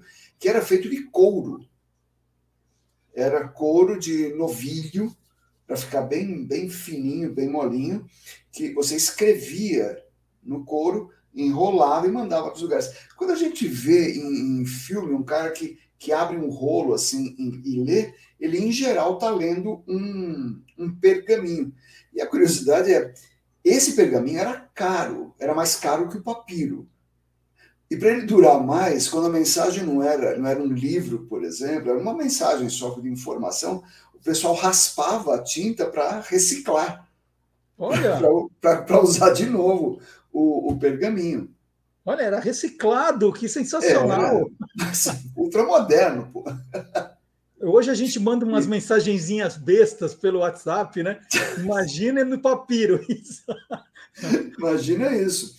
Aliás, dentro do, do, da pesquisa histórica, daquela que pega o objeto encontrado numa escavação, quando encontram é, pergaminhos, existem métodos hoje para você ver o que estava escrito por baixo daquilo que está escrito. Uhum, que sensacional. em muitos casos a gente descobre. E o papel? E o papel mesmo aparece quando? Ah, o papel, ele vem da China. Lá ele era feito a princípio com, com, com palha de arroz, né? e depois descobriram que podia ser feito com muitas outras fibras vegetais. E o papel, ele vem do século II, já da era cristã, né? século II da, já da nossa era. E aí, meu amigo, seja papiro, papel, eh, tablete de argila, couro, qualquer que seja o suporte em que está escrita, surgiram as bibliotecas, como a Biblioteca de Alexandria, que a gente falou recentemente. Sim, aliás, quem quiser, quem tiver interessado, né, sobre o dia do bibliotecário, Biblioteca de Alexandria, a gente adora esse tema. Eles são vídeos anteriores do Aí Tem História e que você Sim. pode assistir a qualquer momento no canal do YouTube do Guia dos Curiosos. Aí procurem playlists, tem lá, playlists, uhum. aqui em uhum. cima, playlists. Aí vai encontrar o Aí Tem História do professor Vard Marques, é um dos, dos últimos. Bom, mas uhum. só para a gente também, vamos adiantar a história. E quando é que os livros, com cara de livro, né? Eu digo cara atual Sim. dos livros, aí eles aparecem. Capa, capa, páginas no meio, né? Isso. Isso é coisa ali da Idade Média, né? Que, que os livros vão se popularizar. Os rolos de pergaminho, de papiro e tal, eles vão sendo transcritos em folhas de papel e essas folhas, para armazenar melhor, elas são colocadas entre capas, né? E costuradas e tal para durarem mais. E os livros, é, até o final, até o começo da Idade Moderna, os livros eram todos feitos à mão. Por isso eles eram raros e caros. Para você ter uma ideia, uma das maiores bibliotecas da, da idade, do fim da Idade Média, estou falando ali de 1424, já entrando na Idade Moderna, Biblioteca da Universidade de Cambridge, que era uma das mais importantes do mundo naquele momento, é uma das mais importantes até hoje. Em 1424, fizeram um levantamento, tinha 122 livros. Para a universidade toda? toda? é isso? Toda. Toda. 122 livros. E esse era um acervo excelente. Nossa, eles têm 122 livros, que era excelente porque as pessoas podiam consultar os livros. Os livros que ficavam guardados em mosteiros e tal, ficavam lá a eternidade. Podia ter até mais livro, porque eles iam sendo recolhidos ao longo dos séculos, mas as pessoas não tinham acesso. É, agora você imagina só, livros feitos à mão. Imagina quanto custava uma Bíblia. A Bíblia é, ela era escrita à mão é, e ela custava o preço, uma Bíblia, um exemplar da Bíblia, custava o equivalente a uma fazenda uma fazenda produzindo, com pomar, plantação, boizinho e tal. Era o preço de uma Bíblia. Até que apareceu um, um alemão que era Ourives e fe, teve uma ideia joia. O Ourives teve uma ideia joia. Gente, tro, com trocadilho ainda. E ainda fica falando joia, que dá maior confusão nos comentários depois. Né? É melhor não, né? Qual foi a ideia joia? Vai. Já que você fez, qual foi a ideia, ah. do, a ideia joia do Ourives? Então, eu não resisti, desculpa. Acontece que o Ourives, esse alemão, era Johannes Gutenberg. Ali pela metade do século XV, ele inventou a prensa de tipos móveis. Uh, e com isso, tendo inventado uma máquina, este cara sozinho mudou a história do mundo. Por quê?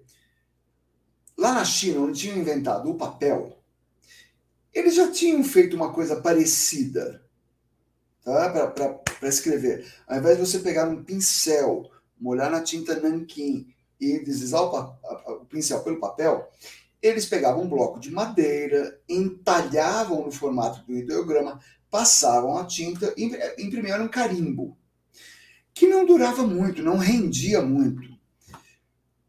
O Gutenberg uh, teve essa ideia trabalhando metal. Então, os tipos, as letras que ele fez, uh, letras, ponto, sinais de pontuação, números e tal, ele já fez em metal. Daí a importância dele ser ourives.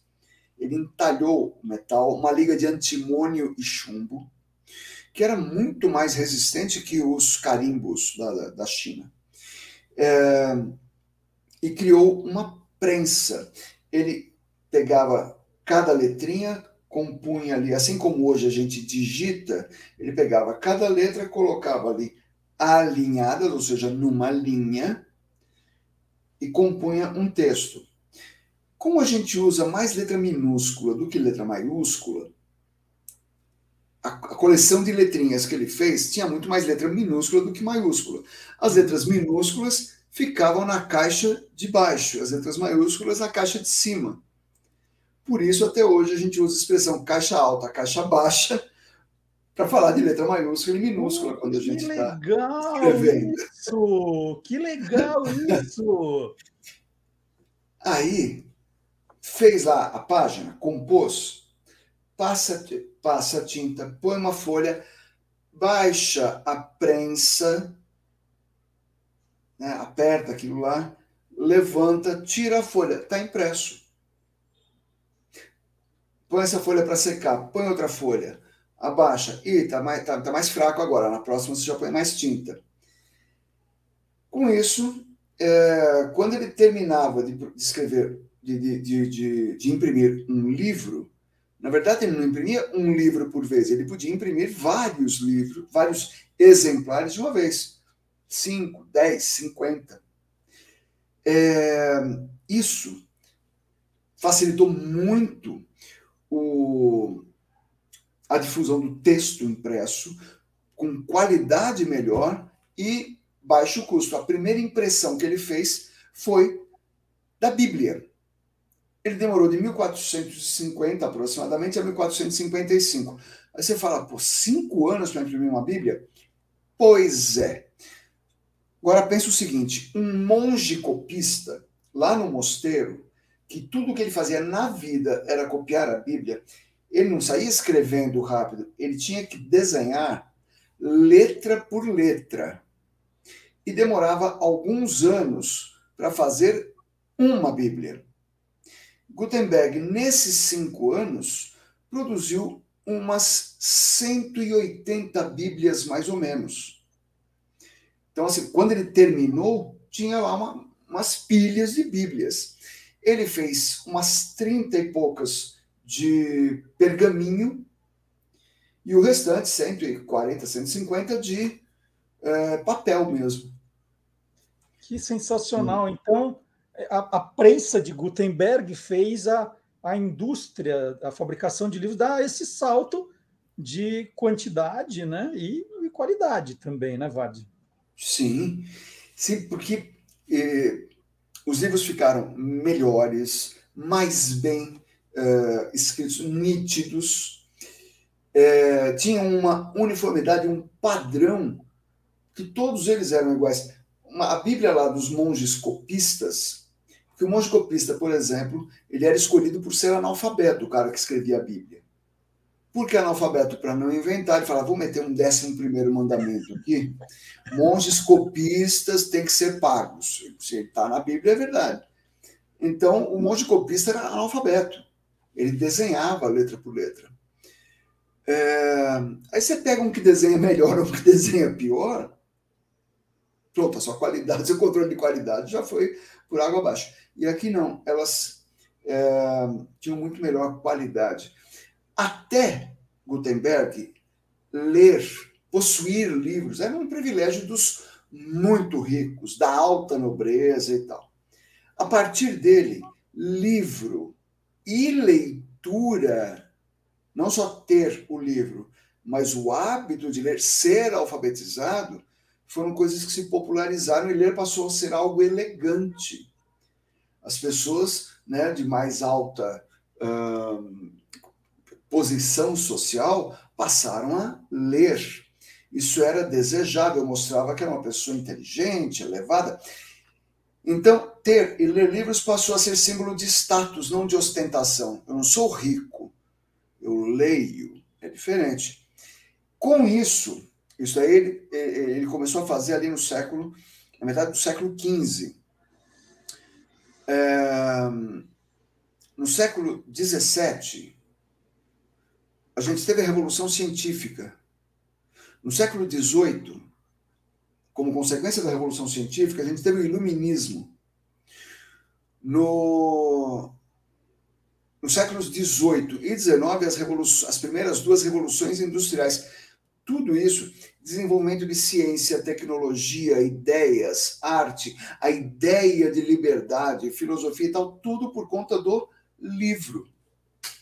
E sabe que você falando isso, né, me, me, me, fez lembrar de um artigo que eu li dessa questão do por que, que as pessoas, elas, mesmo hoje, cada vez lendo menos, elas fazem questão de deixar estantes de livros em sua casa, né? E a gente Sim. brincou muito durante a pandemia que tinha gente até que comprava um, uma tela reproduzindo uma estante de livros. Ó, gente, isso aqui é tudo de verdade. Mas, é. é para justamente para dar essa impressão né, de ser uma pessoa culta ali, que, que lê, né, é, ainda é. é. um símbolo que é, de não, não de status, como você falou, mas de sabedoria.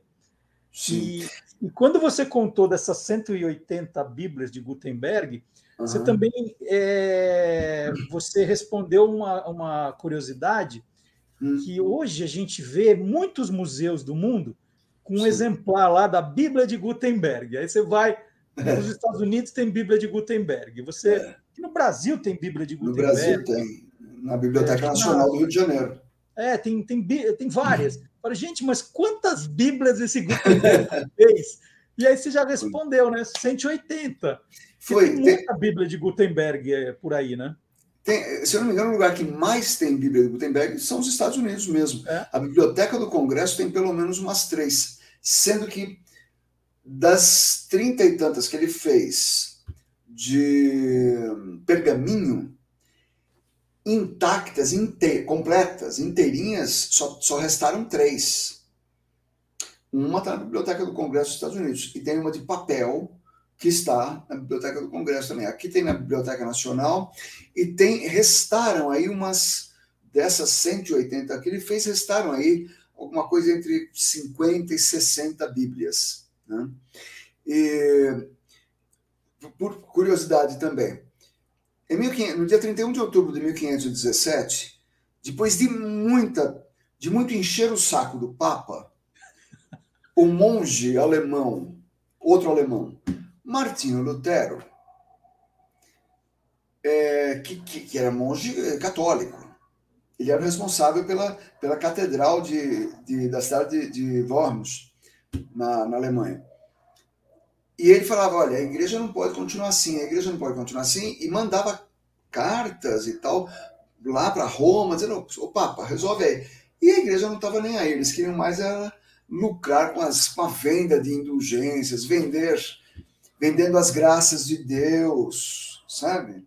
Coisa que a gente nem imagina que possa acontecer hoje em dia de alguém dizer que Imagina. Que, que Deus, que terreno no céu pode ser comprado e tal. Imagina, pois bem, o Martinho Lutero resolveu protestar contra isso e escreveu em papel, com caneta, com, com pena, né, com tinta, escreveu e afixou lá no. O pessoal sempre fala na porta da igreja. Não foi, foi no quadro de avisos da igreja, umas folhas de papel lá com uh, 95 parágrafos, dizendo o que, que ele achava de errado na igreja. Se tivesse ficado só nisso, ia ser um, um, um, um monge dando chilique. Mas um cara viu, até porque a maior parte das pessoas não era alfabetizada, um cara viu e falou: gostei disso, copiou e imprimiu. E hoje a gente sabe que isso que o cara copiou e imprimiu e distribuiu em coisa de uma semana, dez dias, as principais cidades alemãs, né, de língua alemã, já tinham, opa, bati no meu microfone aqui, já tinham esse, esse texto. E ao final de um mês, as principais capitais da Europa já tinham esse texto traduzido, com esse protesto do Martinho Lutero, que fundou o protestantismo. É isso, não é? É isso. É isso, muito legal. Olha, e, foi só uma confusão achando que Gutenberg tinha levado uma prensa, não. mas não, ele, ele fez a prensa e mudou o mundo, mudou o mundo. Só, apenas. Muito legal, Vardi. Então, semana que vem você Valeu. volta para contar mais uma. E, e hoje é você isso. esqueceu de falar que aí tem história, mas tinha história mesmo. Tinha. Eu me empolgo, é isso. Tchau, pessoal. Um grande abraço. Até semana que vem.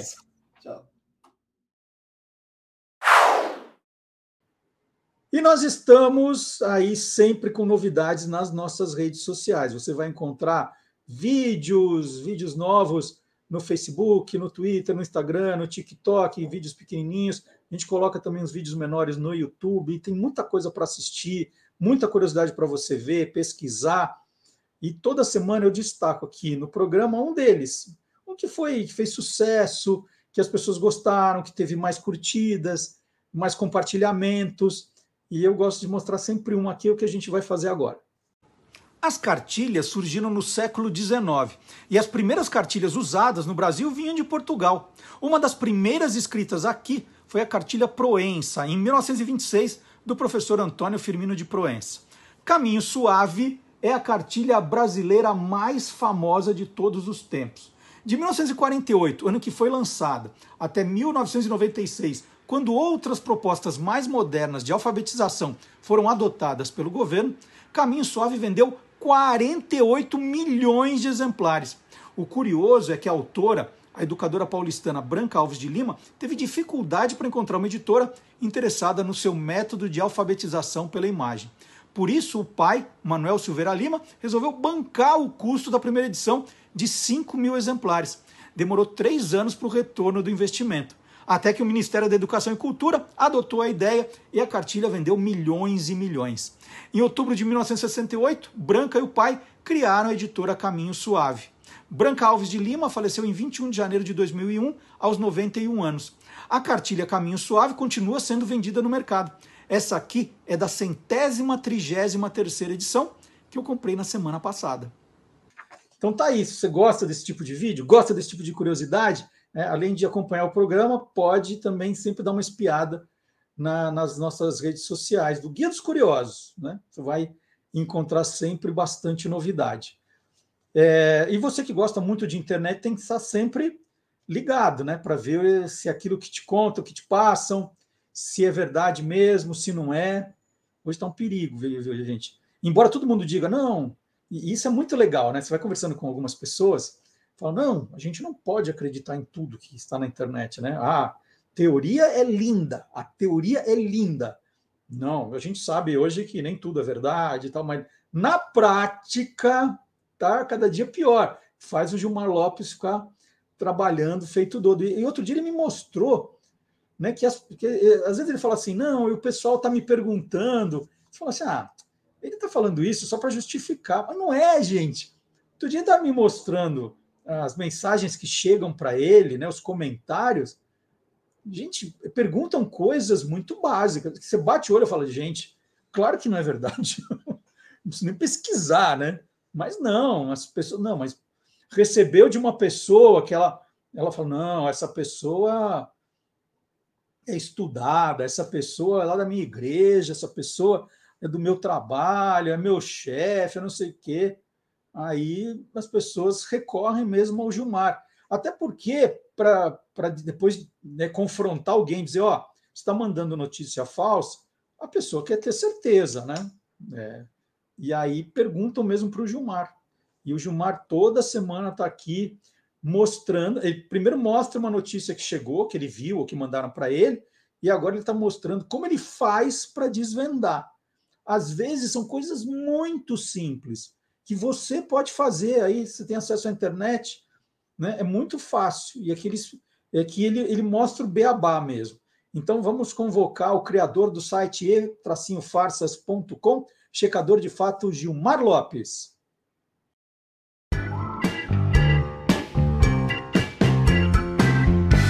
verdadeiro ou farsa?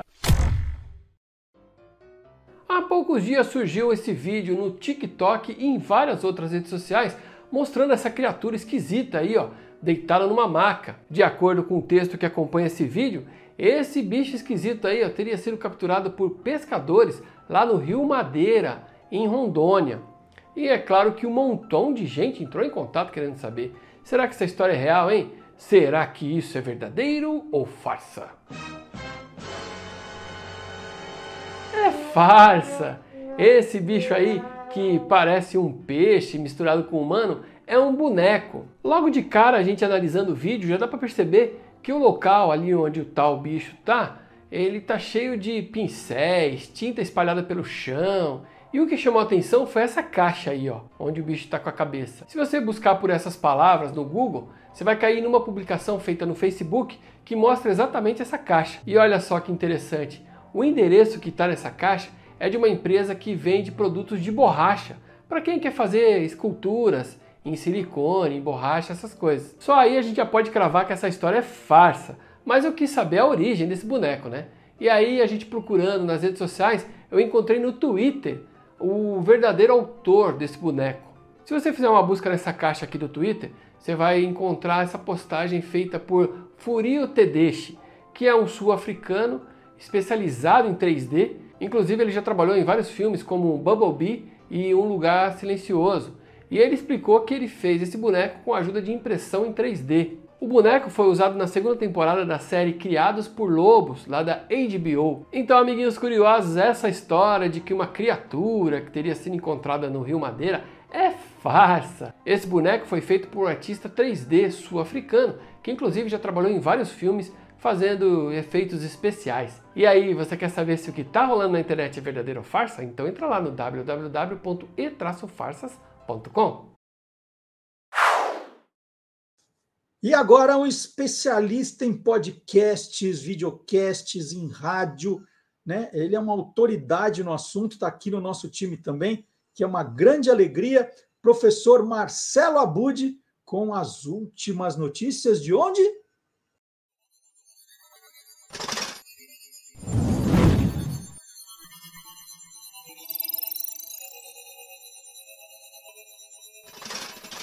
Hoje pode. Com Marcelo Abud. Bom dia, Marcelo Abud. Bom dia, Marcelo Duarte. Bom dia, curiosos e curiosas que querem saber tudo o que se passa na Podosfera. Esse. Esse incrível. Ah, esse incrível universo dos podcasts. Parece que a gente não ensaiou isso. Vamos de novo, né? Vamos Parei na metade. Vamos lá. Vamos, vamos lá. lá. Bom dia, Marcelo Abud. Bom dia, Marcelo Duarte. Bom dia, curioso. Bom dia, curiosa, que está sempre querendo saber o que acontece na Podosfera, esse incrível universo dos podcasts. É isso, é isso. Tá vendo? Eu te ajudo um pouco também, né? é, é uma audioajuda, não é isso? É isso aí, é isso mesmo, uma audioajuda. É, é sobre o que vamos falar hoje, hein, Marcelo Duarte? Parece que você está. Coincidência! Lendo... Pois é, leitura de pensamento. É isso aí. Muito bem, então vamos lá. O que é audioajuda? Quem que então, audioajuda. É, na verdade, assim, eu não sei se alguém usa esse termo. Eu fiz um episódio em 2010 de um outro podcast que eu produzia semanalmente chamado Bermuda Folgada. Era um podcast que tinham é, três gerações, né? Eu, o Edu Malaveia, lá de Belo Horizonte, que está fazendo o podcast da Rádio Malaveia, que está brilhante, estou participando lá também, hein? Tô Sim, tem ouvido. Episódios. É. E, e o Daniel, né? O Daniel, que foi meu assessor aqui durante muito tempo de produção, tudo, é, ele também participava dos episódios. E a gente fez uma vez um episódio chamado Áudio Ajuda, um pouco na linha dos programas que a gente gostava de ouvir, principalmente no domingo à noite. Então tinha o Flávio Gicovati, que foi muito importante, mas outro dia eu falo sobre ele, para mim, né, na minha vida particularmente.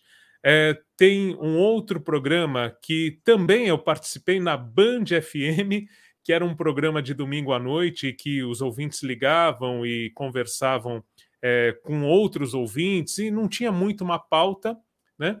E a ideia era essa, era ouvir e falar, era ter esse espaço. E um que eu trouxe aqui até como uma homenagem ao Vini França, que nos surpreendeu aí recentemente, agora em março, né? Ele acabou é, morrendo com um câncer é, na língua. Né? Então, em 19 de março, a gente perdeu o Vinícius França, o Vini França, e ele comandou na Nativa FM um programa chamado A Gente Precisa Conversar. Então, eu queria trazer um trechinho desse programa, porque o podcast que a gente vai falar na sequência é muito parecido, tem a mesma linha né, de linguagem e tudo mais, e também essa questão das vozes mais imponentes e tudo mais, como era a do Vinícius França no A Gente Precisa Conversar, domingo à noite na Nativa FM. Isso nós estamos falando de 2010, Marcelo Duarte. Vamos rodar e é uma belíssima homenagem que o Marcelo Abud faz agora. Vamos ouvir. Nativa FM. A gente precisa conversar. A gente precisa conversar. E vamos conversar. Deixa eu conversar agora com você sobre uma coisa que é muito importante para mim. Quando eu e a Fátima conversamos sobre começar o A Gente Precisa Conversar, a gente discutiu uma série de coisas. Desde como o programa seria e até onde a gente iria. A gente tinha um certo receio de que a gente pudesse ser visto como alguma coisa assistencialista. Então eu parei conversando e falei, Fátima, olha, eu sou um jornalista, eu não sou médico, eu não sou advogado, eu não sou psicólogo. E você lida com o comportamento humano. O que a gente pode dar para as pessoas é informação. E informação é uma coisa que, como jornalista, eu estou acostumado a obter. Jornalista tem uma vantagem em cima de outras pessoas. O que ele não sabe, ele pergunta. Isso é muito legal. Você pode perguntar tudo. Eu não sei tudo. Zé Paulo de Andrade, que é um jornalista com quem eu trabalhei, que eu respeito muito, uma vez ele me disse: o que eu sei enche livros, enciclopédias, mas o que eu não sei enche bibliotecas. A gente nunca sabe tudo. Vamos lá, então tem um programa na, na Podosfera que segue essa linha, é isso? É um programa que segue essa linha, já teve outros nomes mas de toda forma, ele é quase contemporâneo do Vini França aí na Nativa FM e com um locutor que passou por essas rádios populares, fortes aqui em São Paulo, que é o Flávio Siqueira. O Flávio Siqueira, ele está há bastante tempo na internet e fazendo algo que também lembra um pouco o que era o Hélio Ribeiro, né, com o poder da mensagem. Então, seguindo essa tradição, tem vários programas até hoje no rádio, né? Que o Laércio Marcel é outro que tem feito isso no rádio atualmente, Mas o Flávio Siqueira está com o Mensagens que Chegam pela Manhã. De segunda a sábado, ele faz na Rádio Inverso, que é uma rádio de internet, né? Radioinverso.com é o site, e lá ele faz ao vivo e depois deixa como podcast. A gente pode encontrar, por exemplo, no Spotify, todos os episódios e é bem bacana porque tem essa questão de trazer uma mensagem, conversar com o ouvinte, dar espaço para as pessoas participarem e vira esse programa de mão dupla, né? Em que as pessoas se colocam, são ouvidas e outras pessoas, outros ouvintes também comentam aquilo que a mensagem acabou gerando, proporcionando naquele dia. Não tem um roteiro muito fechado, tem uma mensagem que é propulsora do que vai acontecer e a participação do público, muito na linha do que era o Agente Precisa Conversar. E desde 2012, o Flávio Siqueira tem feito essas mensagens em rádio web, na internet, no YouTube e agora no podcast que dá para a gente encontrar em mensagens que chegam pela manhã. Muito legal, né? Que tem meio esse, esse aspecto que a gente chama nos livros de autoajuda, né? E no podcast a gente a gente fala em audioajuda, muito bacana. É... É Pode falar. Não, é, é isso, é, é justamente essa associação né, com algo que é bastante é, tradicional nos livros e que sempre está aí entre as paradas dos livros, né? Você deve saber melhor do que eu, né, Marcelo Duarte, mas acho que livro de, de autoajuda está sempre ali entre os 10 mais, tem algum ali. E, e no caso do áudio, é, também tem ganhado bastante espaço, sempre existiu, né? E agora os podcasts, eu destaco este, porque já tem mais de 10 anos que o Flávio Siqueira tem feito é, essas mensagens, né? Então já é um programa de larga experiência, mas tem muitos outros que seguem também esta tendência. É, é bem interessante para quem gosta de autoajuda, de audioajuda, para quem gosta de conversar, ouvir mensagens, é, é uma dica que acredito que vai agradar o nosso público.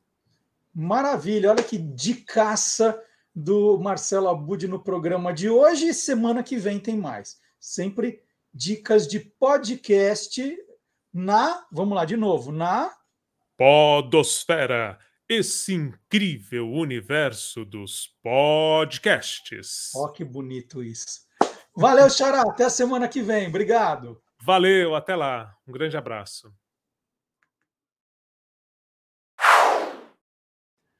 E olha, se está curtindo o programa, você pode curtir também o site do Guia dos Curiosos. Tem sempre muitos assuntos para sua pesquisa. www.guiadoscuriosos.com.br. Qual o tema da sua pesquisa? Joga a, a principal palavra no site, tem o procurar, joga a principal palavra lá e você vai achar um monte de coisas, um monte de indicações né, para cereja do bolo do seu trabalho, né? algumas curiosidades legais, que funcionam, que chamam atenção, que despertam interesse, você vai achar no guia dos curiosos.com.br. E nós vamos fechar o programa com o professor Fábio Dias, que é autor do livro Jingle é a Alma do Negócio, um, um livro que é a melhor obra já publicada sobre o tema no Brasil, foi fruto de anos de pesquisa do professor Fábio Dias, é, livro que foi finalista do prêmio Jabuti de Literatura, porque o livro é bom mesmo. O livro tem, tem muita história legal e ele sempre traz algumas coisas para a gente que não estão necessariamente no livro, mas foram aparecendo ao longo da, da pesquisa, mais coisas. É, é, essa agora, por exemplo, eu não sabia, né? A gente fala muito de comercial de margarina que fala de felicidade, aquela história toda. É, então vamos terminar felizes, né? Vamos terminar esse programa com muita felicidade, trazendo um comercial de margarina para cá. Vamos fazer isso? Então, professor Fábio Dias no encerramento do Olá Curiosos de hoje.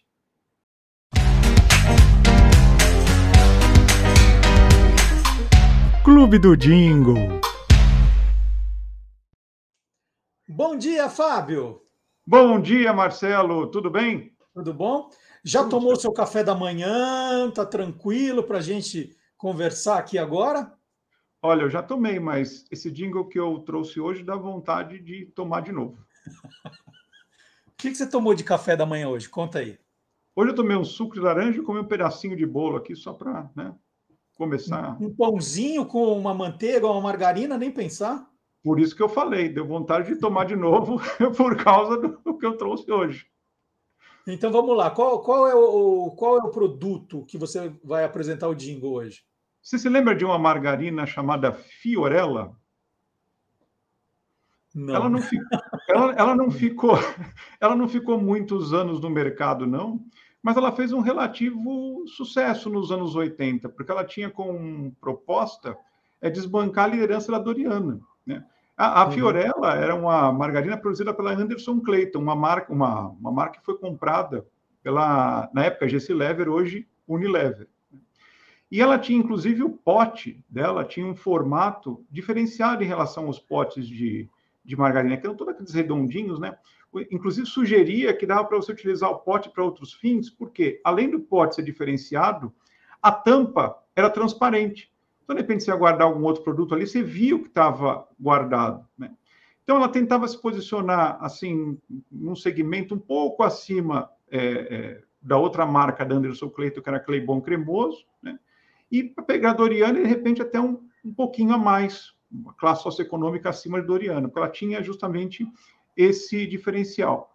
E a gente percebe isso justamente no próprio comercial. Que o comercial ele tem aquilo, aqueles clichês de comercial de café da manhã com close da mesa, close do preparo do café e tal. E assim, ao mesmo tempo mostra o amanhecer na cidade e tal. Mas quando a gente junta isso ao jingle, o jingle ele basicamente é só violão e acordeon. Em determinados momentos, uma cantora que, aliás, eu separei o nome dela aqui, deixa eu só lembrar, é Sueli Gondim.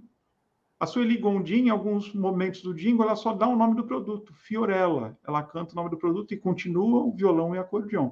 Esse jingle foi criado pelo Zelão, que infelizmente faleceu o ano passado, era um grande criador de jingles. Né?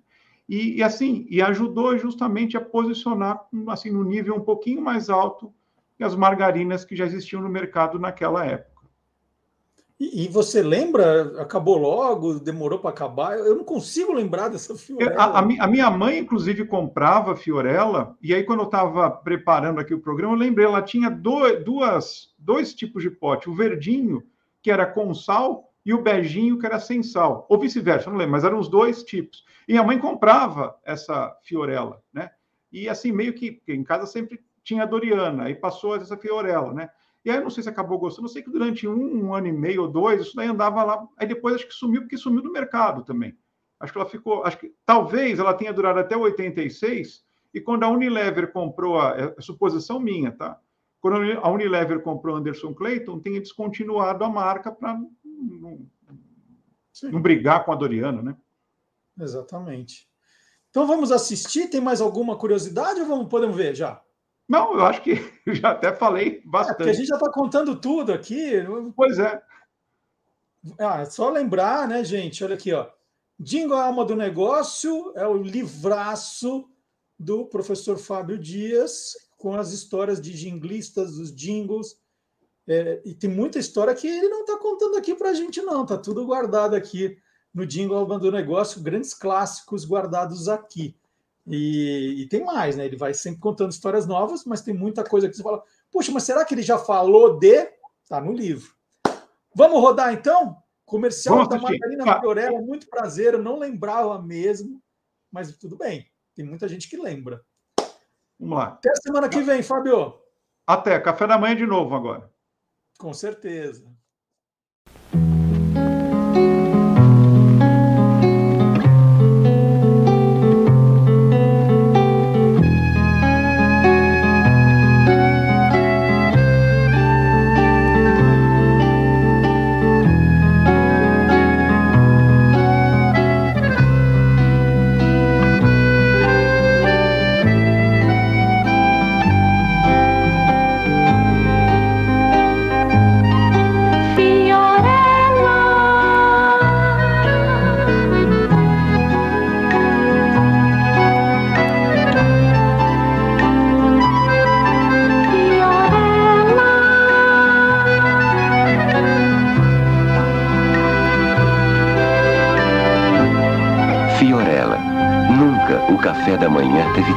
Sabor.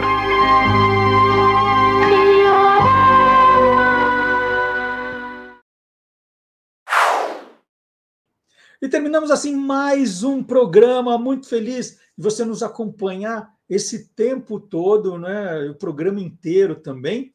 Então, agradecer todos e todas que estão aqui e pedindo, só para antes de ir embora, não esquecerem de deixar aquele joinha, né? Muito importante, é, que você curtiu, né? E deixa um comentário também. Isso vai aumentando o engajamento, mais gente vai, vai curtir o programa, vai ficar sabendo que ele existe. Então, ó, deixa o seu joinha, que é muito importante para a gente, tá bom? Muito obrigado e até a semana que vem. Sábado tem mais. Tchau!